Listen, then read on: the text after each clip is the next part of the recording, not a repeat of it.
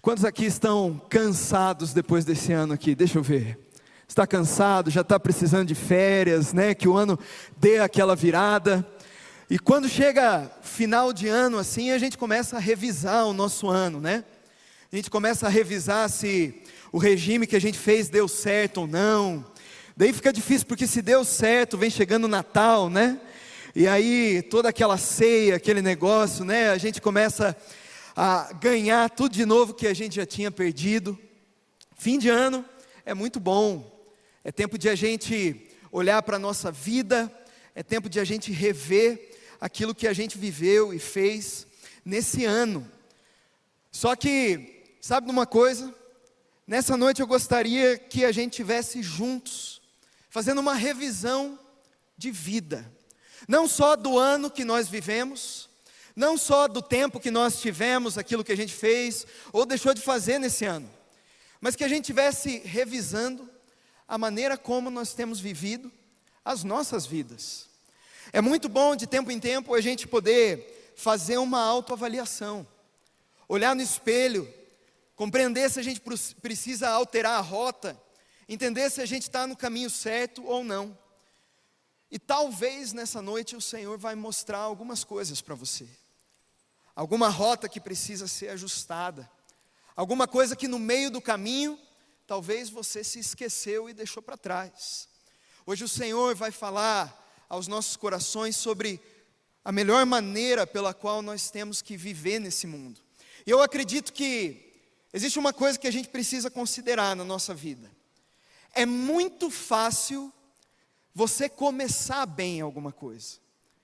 A gente começa o ano muito bem, empolgado, renovado, com vontade de fazer as coisas, mas quando a gente chega no final, que nem a gente está chegando agora, às vezes a gente olha para trás, para aquilo que a gente viveu, e a gente percebe que, na realidade, a gente deixou de viver algumas coisas muito importantes que a gente tinha se proposto a viver.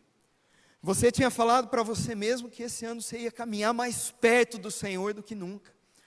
Mas às vezes, no meio da correria da vida, isso acaba ficando para segundo, terceiro plano, e a gente deixa de investir tanto quanto nós deveríamos na nossa vida com Deus. Quem sabe você começou esse ano falando para você mesmo que o seu ano seria diferente no seu casamento.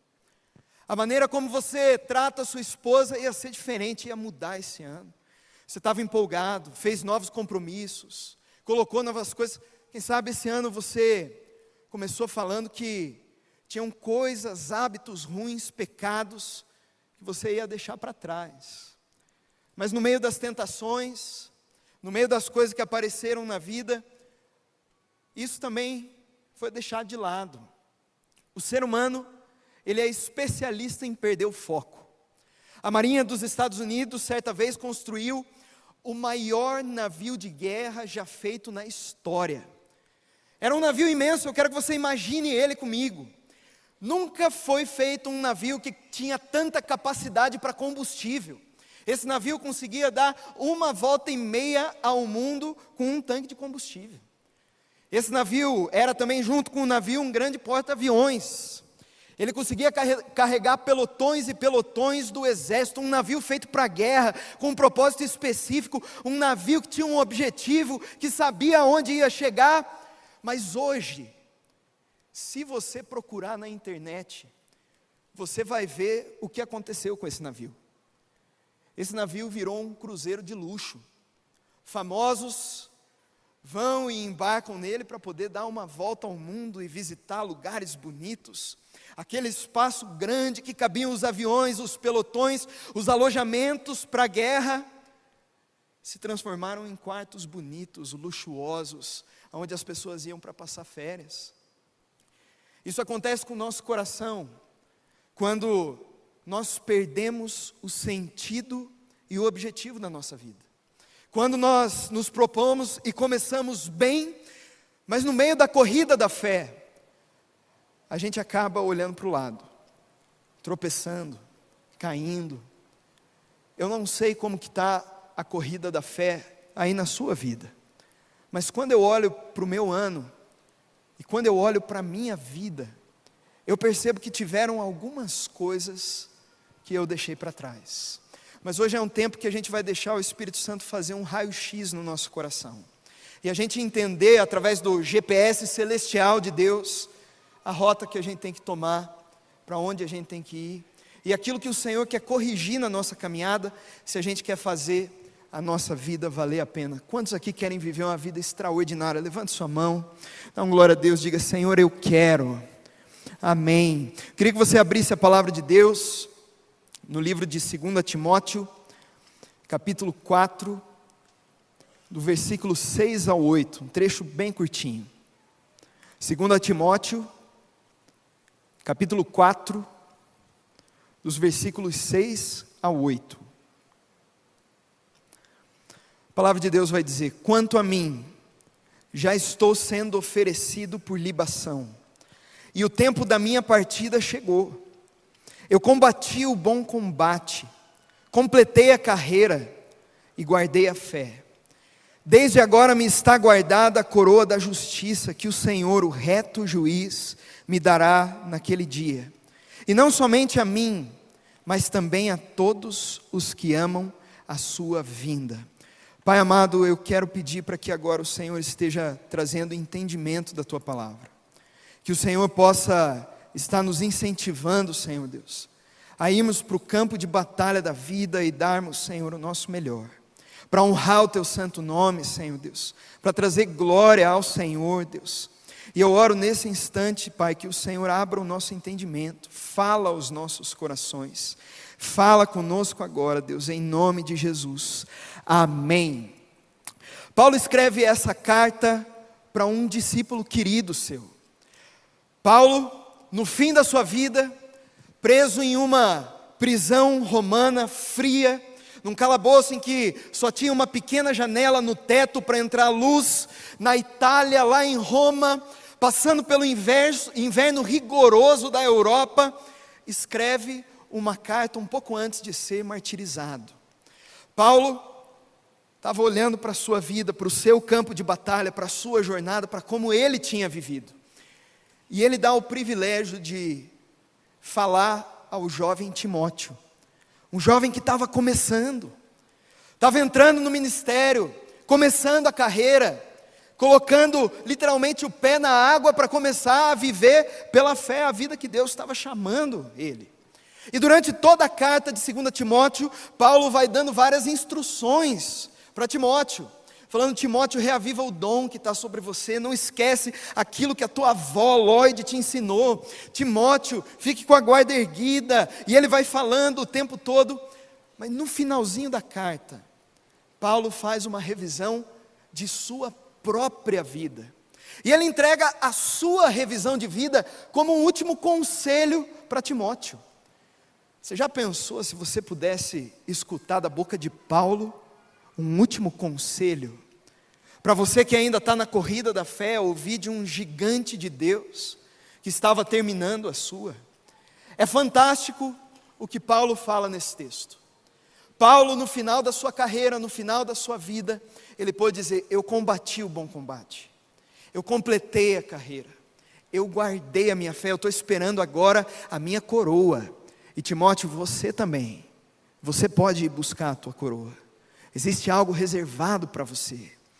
Esse é o contexto em que Paulo escreve essa carta, e eu quero, olhando para esse trecho tão simples, com Paulo fazendo uma revisão da sua vida e falando através dela tentar entender como que eu e você podemos viver uma vida que vai valer a pena.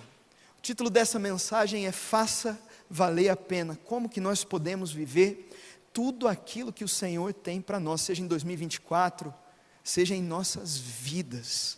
E a primeira coisa que esse texto vai nos ensinar é que se nós queremos fazer a vida valer a pena, segundo aos olhos do Senhor, se nós queremos viver uma vida que satisfaça a vontade de Deus, nós precisamos viver como um sacrifício de adoração a Cristo. Paulo, ele começa esse trechinho falando o seguinte para Timóteo: Timóteo, eu já estou sendo oferecido como libação. Quando eu li a primeira vez esse, essa palavra, eu não entendi nada. Eu falei, libação, o que, que é isso? E eu achei muito interessante quando eu fui pesquisar o que, que significa. Libação era um tipo de sacrifício que era oferecido no sistema de adoração judaico. Esse sacrifício ele era oferecido quando o sacerdote colocava o holocausto para ser queimado como adoração ao Senhor sobre o altar. E então, ele pegava vinho, e ele trazia esse vinho e derramava sobre a oferta que estava sendo queimada. E o significado dessa oferta, a oferta de libação, que era esse derramamento do vinho sobre a oferta, era honra, adoração, honra, gratidão. Paulo estava querendo dizer o seguinte para Timóteo: Timóteo, já chegou a hora de eu derramar a minha vida no altar de Cristo. E da mesma forma que Cristo, naquele altar, foi sacrificado, eu também estou sendo. E eu vivi essa vida como um sacrifício agradável aos olhos do Senhor Jesus. A gente tem algumas maneiras como a gente pode viver essa vida. E a nossa vida vai deixar algo para trás. O, o, sacrifício de libação, quando ele era derramado sobre a oferta, aquele cheiro do vinho, junto com a carne sendo queimada, exalava um perfume gostoso. E todo aquele ambiente ficava perfumado, cheio daquele cheiro gostoso e bonito. Paulo estava falando, Timóteo, uma vez que eu ofereci a minha vida a Cristo e agora eu estou entregando o sacrifício que eu preparei durante anos no altar de Cristo, eu posso dizer: eu entreguei tudo que eu tinha, eu sacrifiquei a minha vida como uma oferta de adoração ao Senhor. E sabe, quando eu leio esse texto, eu começo a pensar: qual que é a fragrância, qual que é o perfume que a minha vida tem deixado no mundo? Qual que é o perfume que a minha história, que os meus atos, as minhas atitudes têm deixado na minha casa, na minha família. Qual que é o perfume que eu tenho exalado no dia a dia, quando eu entro e saio de um lugar, aqui na igreja, quando eu sirvo? Será que a minha vida tem sido uma oferta agradável ao Senhor, com cheiro suave, que exalta e agrada o nome do Senhor? Ou será que existem algumas coisas podres que tomaram o perfume e a fragrância que deveria exalar de mim e agradar ao Senhor. Como que está o perfume aí na sua vida? Não importa quem você é, da onde você veio, o que você faz, o que você fez, mas um dia a palavra de Deus fala claro lá em 1 Coríntios que todos nós, importa que todos compareçam diante do tribunal de Cristo. Eu não sei no que você acredita, no que você não acredita, mas um dia eu e você vamos estar diante do tribunal de Cristo para prestar contas de nossa vida. E nesse dia nós vamos derramar aquilo que nós preparamos com a nossa vida, com a nossa história, aquilo que durante o nosso dia a dia, em momentos simples, nós preparamos e nós produzimos para oferecer aos pés do Senhor. Como que está a oferta que você está preparando para entregar aos pés do Senhor Jesus? Como que está o teu cheiro lá na tua casa? Será que a maneira como você se relaciona com os teus é uma maneira que tem sido um sacrifício de louvor e honra a Cristo? Será que você tem cumprido aquilo que Jesus te chamou para fazer? Vivendo como um sacrifício de honra e louvor dentro do propósito pelo qual Ele te comissionou. Existe um propósito sobre você, existe algo que o Senhor te chamou para fazer. Quantas vezes na nossa vida a gente gasta os nossos recursos, a gente gasta aquilo que nós temos, aquilo que nós nos capacitamos para fazer, com coisas que no final das contas não vão fazer tanta diferença assim. Eu quero que você imagine né? Eu não sei quem gosta daquelas velas aromáticas para deixar o banheiro cheiroso, né? Para deixar os lugares da casa cheiroso, mas é interessante que tem gente que faz coleção disso daí, coleção aquelas velas bonitas, né? Todas ornamentadas e cheirosas. Mas também tem aquela vela de aniversário ou aquela vela que você acende quando ficou sem luz na casa, né? E aí você coloca aquela vela mais normal e fato é que às vezes aquela vela bonita, enfeitada, arrumada, a gente tem medo de queimar, não é? Ela está tão bonitinha, está arrumadinha ali, é um enfeite bonito, e acontece que a vela que foi feita para queimar acaba virando um enfeite na prateleira. Mas aquela vela, que é mais feinha, que não tem nada de bonito, que foi acesa uma vez e começa a ficar tortinha por causa da cera, sabe? E ela vai queimando inteira, e a cera vai escorrendo, ela vai diminuindo. Essa vela foi a vela que teve o privilégio de brilhar uma luz. Na nossa vida aqui nessa terra, às vezes a gente vai ser como uma vela bonita, que serve como uma bonita decoração, mas que não está perfumando o ambiente, não está acendendo luz, não está trazendo claridade. Mas você pode escolher ser, às vezes, uma vela simples, com o pouco que você tem para entregar, o pouco que você tem para oferecer, você pode escolher brilhar a luz de Jesus e deixar o teu pavio queimar nessa terra, deixar aquilo que o Senhor te chamou para fazer acontecer, e o cheiro da glória do Senhor se expandir aonde quer que você for. Qual vela você tem sido? Será que você tem se preparado muito, mas entregado pouco ao Senhor? Será que você tem gastado a tua vida com muitas coisas, mas não tem perfumado a terra com o bom perfume de Cristo? Será que você tem brilhado a luz de Cristo? Ou apenas enfeitado os ambientes aonde você está? Hoje é tempo de nós escolhermos aquilo que nós vamos ser. É tempo de a gente olhar para 2024 e a gente falar: em 2024, eu vou deixar o bom perfume de Cristo em meu trabalho. Em 2024 eu vou deixar o bom perfume de Cristo aonde quer que eu passar. Em minha vida, eu vou aceitar os chamados que o Senhor tem para mim. Não existe nada mais triste nessa vida do que você não caminhar pelos caminhos que Deus queria que você tivesse caminhado. Não existe nada mais triste nessa vida do que você não escalar as montanhas que o Senhor tinha separado para você escalar. Quantas vezes a gente anda por tantos lugares, fazendo tantas coisas, se envolvendo com tantas coisas, deixando de viver aquilo que o Senhor nos chamou e nos pediu para viver. Sabe, não, não existem muitas coisas nesse mundo que importam.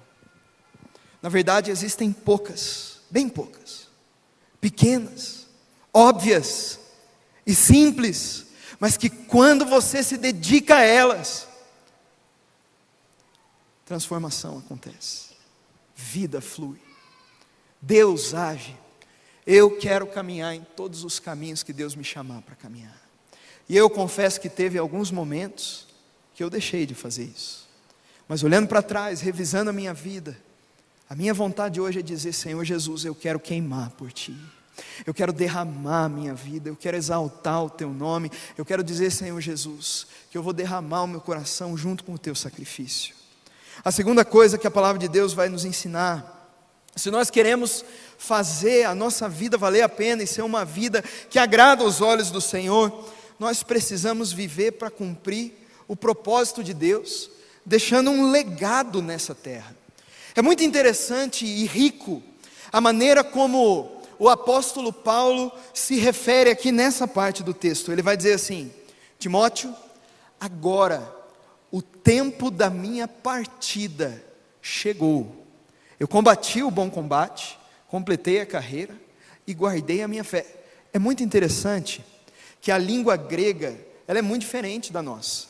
Às vezes as palavras no grego, elas são muito mais específicas em relação a, a, uma coisa, a um significado, diferente das palavras em português, que uma significa várias coisas. No grego, a palavra partida que Paulo usa significa soltar, desatar, desafrouxar. Essa palavra era utilizada quando, por exemplo, um soldado que terminava o seu tempo na guerra ia desatar, afrouxar a cabana em que ele estava acampado durante o tempo da guerra. Era usada também como, por exemplo, quando um navio ia sair do porto e era solta aquela corda que o prendia naquele porto. eu entendendo isso, consigo compreender um pouquinho do que, que Paulo estava querendo falar para Timóteo. Paulo estava falando o seguinte: Timóteo, o meu tempo aqui nessa terra está acabando. Eu, como um bom soldado de Cristo, soltei a cabana que eu estava acampado durante o tempo da guerra. Eu estou olhando para o campo de batalha. Agora eu estou entrando no navio e eu olho para trás o legado que eu deixei, as coisas que eu fiz.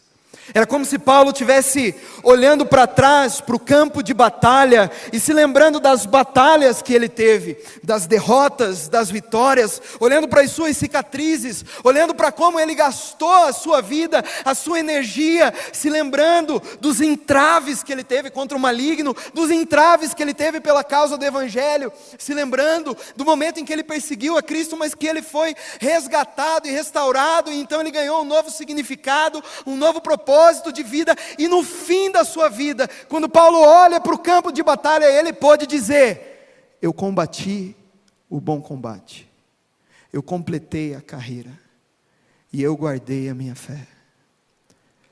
Será que quando você olha para o campo de batalha da sua vida, daquilo que você travou até hoje, das coisas que você se dedicou, daquilo que você viveu, daquilo que você se entregou. Será que você pode dizer a mesma coisa que Paulo? Eu combati o bom combate, eu completei a carreira, eu guardei a minha fé. Quando a gente olha para o que o bom combate significa, significa propósito. Paulo não se envolveu em qualquer combate. Sabe por que, que muitas vezes a gente perde na vida? Porque a gente se envolve em combates que nós não deveríamos nos envolver. Paulo não falou, eu ganhei todos os combates. Paulo falou, eu combati o bom combate. Em sua casa, muitas vezes você entra em maus combates. Em seus negócios, você sabe que existem coisas, às vezes, que você faz que são maus combates.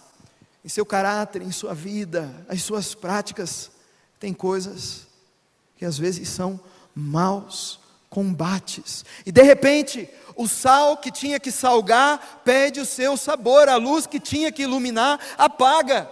Por quê? Porque nós nos esquecemos que existe um bom combate para ser batalhado. O Senhor já te falou a respeito do teu combate? Aquilo que Ele te chamou para fazer, aquilo que Ele está chamando você a ser. O Senhor já falou contigo. É tempo de nós nos dedicarmos para o bom combate de Cristo. Completar a carreira. Completar a carreira significa que abandonar não é uma opção. O que Paulo estava falando era o seguinte: eu olho para o campo de batalha e mesmo que eu esteja voltando, calejado, com cicatrizes, passando por momentos difíceis, eu sei que eu não abandonei a batalha. Eu corri até o final. Eu completei a carreira. Eu fui aonde Deus queria que eu fosse. Eu vivi aquilo que Deus me chamou para viver. Quantas vezes na vida nós abandonamos a corrida pela metade? Nós começamos bem, mas terminamos mal. Infelizmente, a gente tem vivido uma geração em que nós mais temos visto líderes cristãos caindo. Líderes que começaram como referência, líderes que mudaram a história de lugares, de nações, que começaram muito bem, mas por alguma razão no meio da caminhada, alguma coisa aconteceu. Será que com você alguma coisa aconteceu também no começo com o Senhor? Você pegava fogo. Você dizia: Eu quero orar mais, eu quero ter o meu tempo com o Senhor, eu quero escutar a voz de Deus. Você era apaixonado, mas então começam a vir as coisas que a gente coloca como desculpas para o Senhor. Chegaram os filhos, chegou o trabalho, chegou uma certa maturidade, chegou aquilo, e de repente no meio da corrida, a gente coloca o chinelo de descanso ao invés do tênis de corrida. Nós não podemos abandonar a carreira pela metade. E eu quero te dizer: se talvez, no meio dessa corrida, tua perna cansou, você afrouxou, ainda é tempo hoje de buscar forças no Senhor, de completar a carreira, porque a Bíblia fala que aqueles que esperam no Senhor correm e não se cansam. Ainda é tempo, É tempo de nós completarmos a carreira e é tempo de nós guardarmos a fé. Guardar a fé significa fidelidade. Ao que a tua fidelidade está atrelada? Ao que você é fiel? Eu acredito que a gente vive um tempo na sociedade em que nós somos muito fiéis às nossas vontades nós somos muito fiéis aos nossos desejos e aos nossos sentimentos.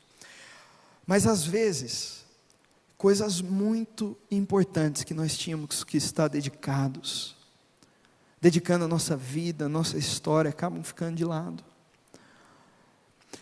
Na vida, eu aprendi isso uma vez com um grande mentor que eu tive a oportunidade de caminhar junto. Você pode escolher um de três S's Três S, eu já falei isso aqui nos jovens uma vez. O primeiro S é o S da sobrevivência.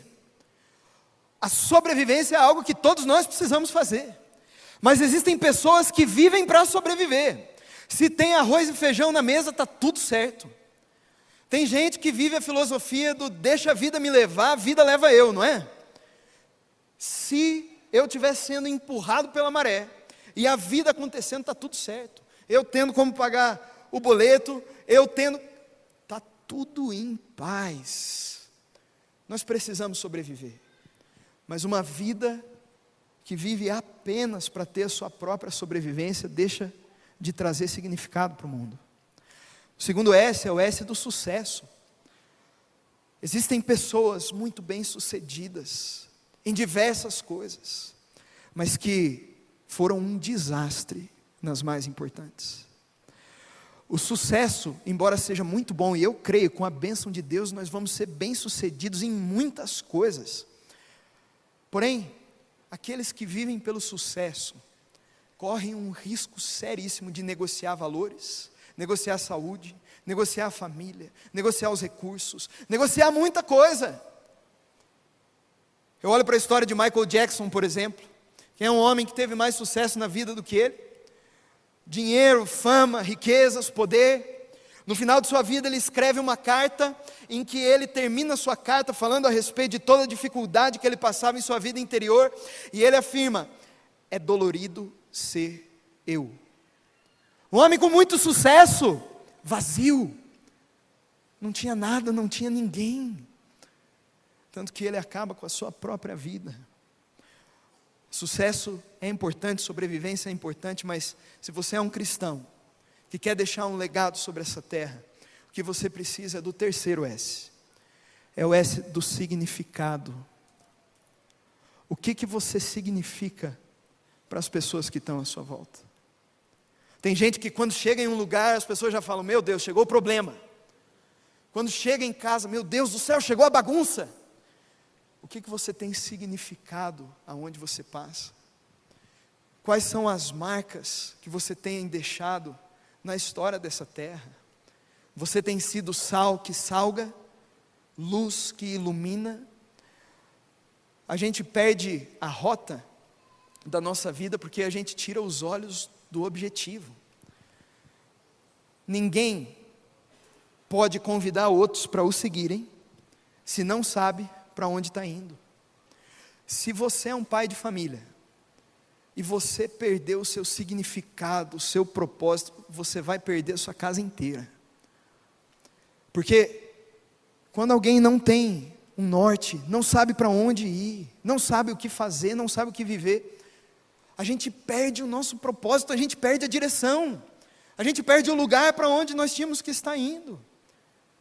Na sua empresa, se você deixar de glorificar o nome do Senhor com os teus recursos, o priorizar, colocar o Senhor acima de todas as coisas, no seu trabalho com os seus dons, anunciar a glória e a graça de Cristo aonde quer que for, você não vai conseguir acessar as bênçãos do Senhor. Você não vai conseguir viver aquilo que o Senhor tinha para você.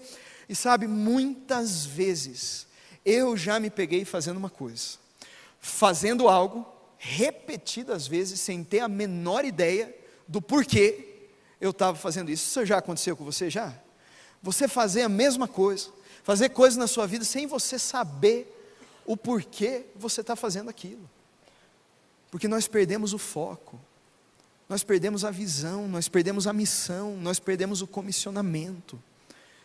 É essencial que hoje a gente possa estar colocando os olhos em Jesus, fitando os nossos olhos nele, clamando pela presença dele. Se você quer viver tudo aquilo que o Senhor preparou para você, não tire os teus olhos de Jesus.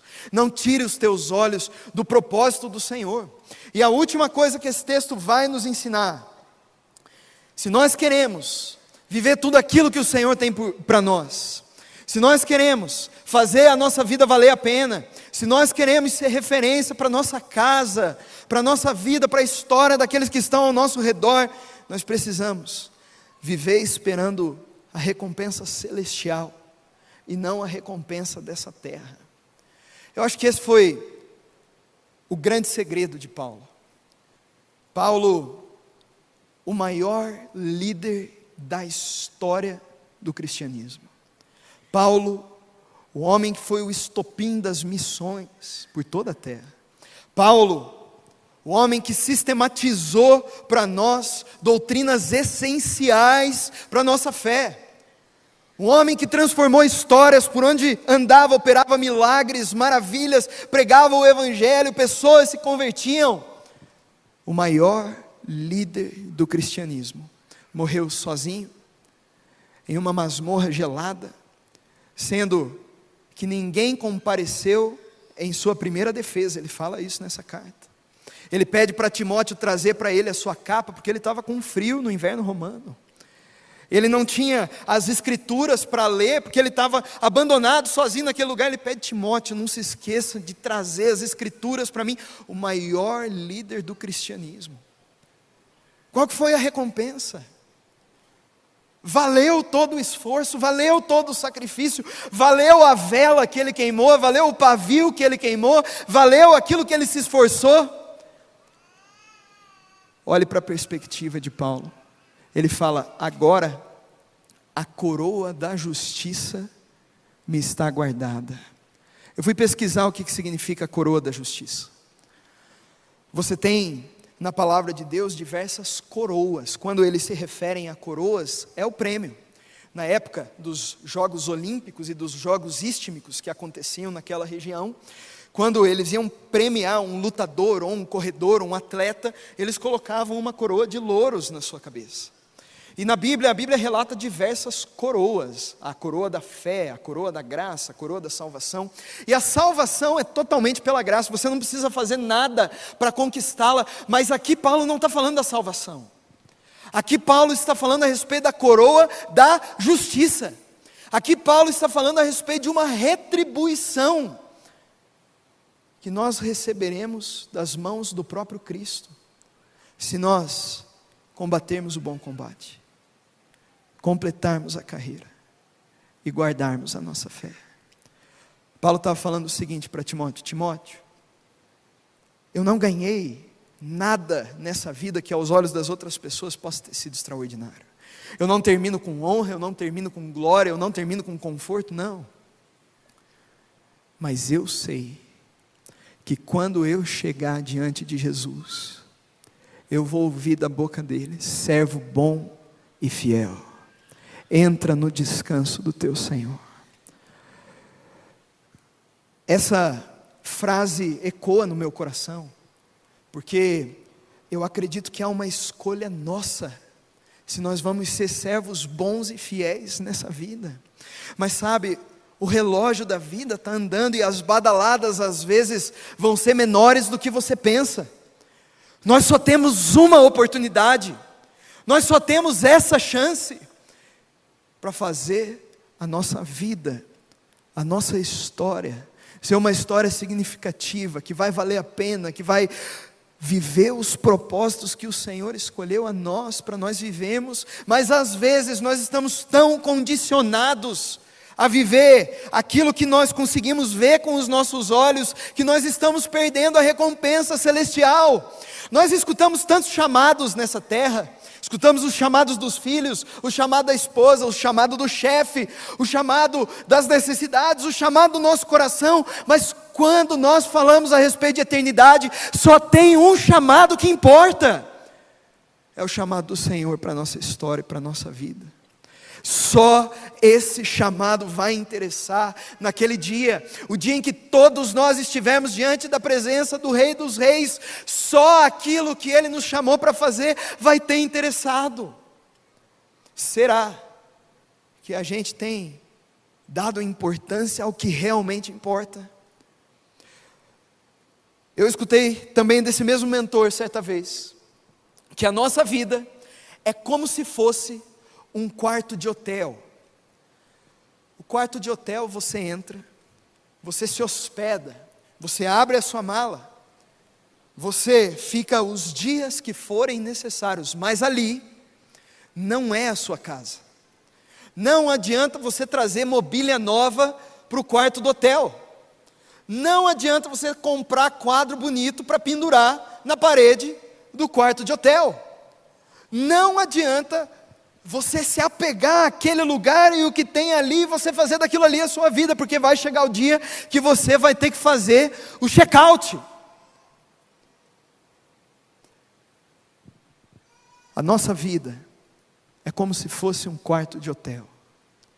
Nós vamos passar por lá e nós vamos ter um tempo maravilhoso fazendo tudo aquilo que nós estamos fazendo aqui. Mas um dia nós vamos retornar para casa. E é lá que interessa o que nós vamos levar.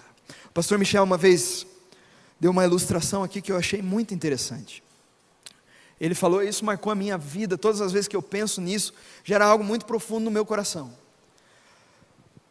Ele brincou: no céu deve existir algumas prateleiras, e nessas prateleiras você tem alguns potinhos lá, com o nome de cada um que está aqui, cada um tem a sua própria prateleira lá. E dentro daqueles potinhos, você tem os tesouros, os propósitos, os valores das coisas que Deus preparou para você viver aqui nessa terra. E quando nós estamos na caminhada da fé, a gente começa a provar desses tesouros sendo derramados aqui sobre a nossa vida. Nós nos lançamos no propósito, nós caminhamos bem, nós começamos a andar nos caminhos que o Senhor nos chamou para caminhar, e Deus começa a derramar os seus tesouros, as suas bênçãos, o seu favor. E nós vamos andando e o Senhor derrama mais, e então eu começo a ser quem o Senhor me chamou para ser. O meu caráter é transformado segundo o caráter de Cristo. Eu entrego a minha vida para Jesus e Ele vai esvaziando a minha prateleira, e Ele vai derramando a prateleira, e Ele vai confiando tesouros nas nossas mãos.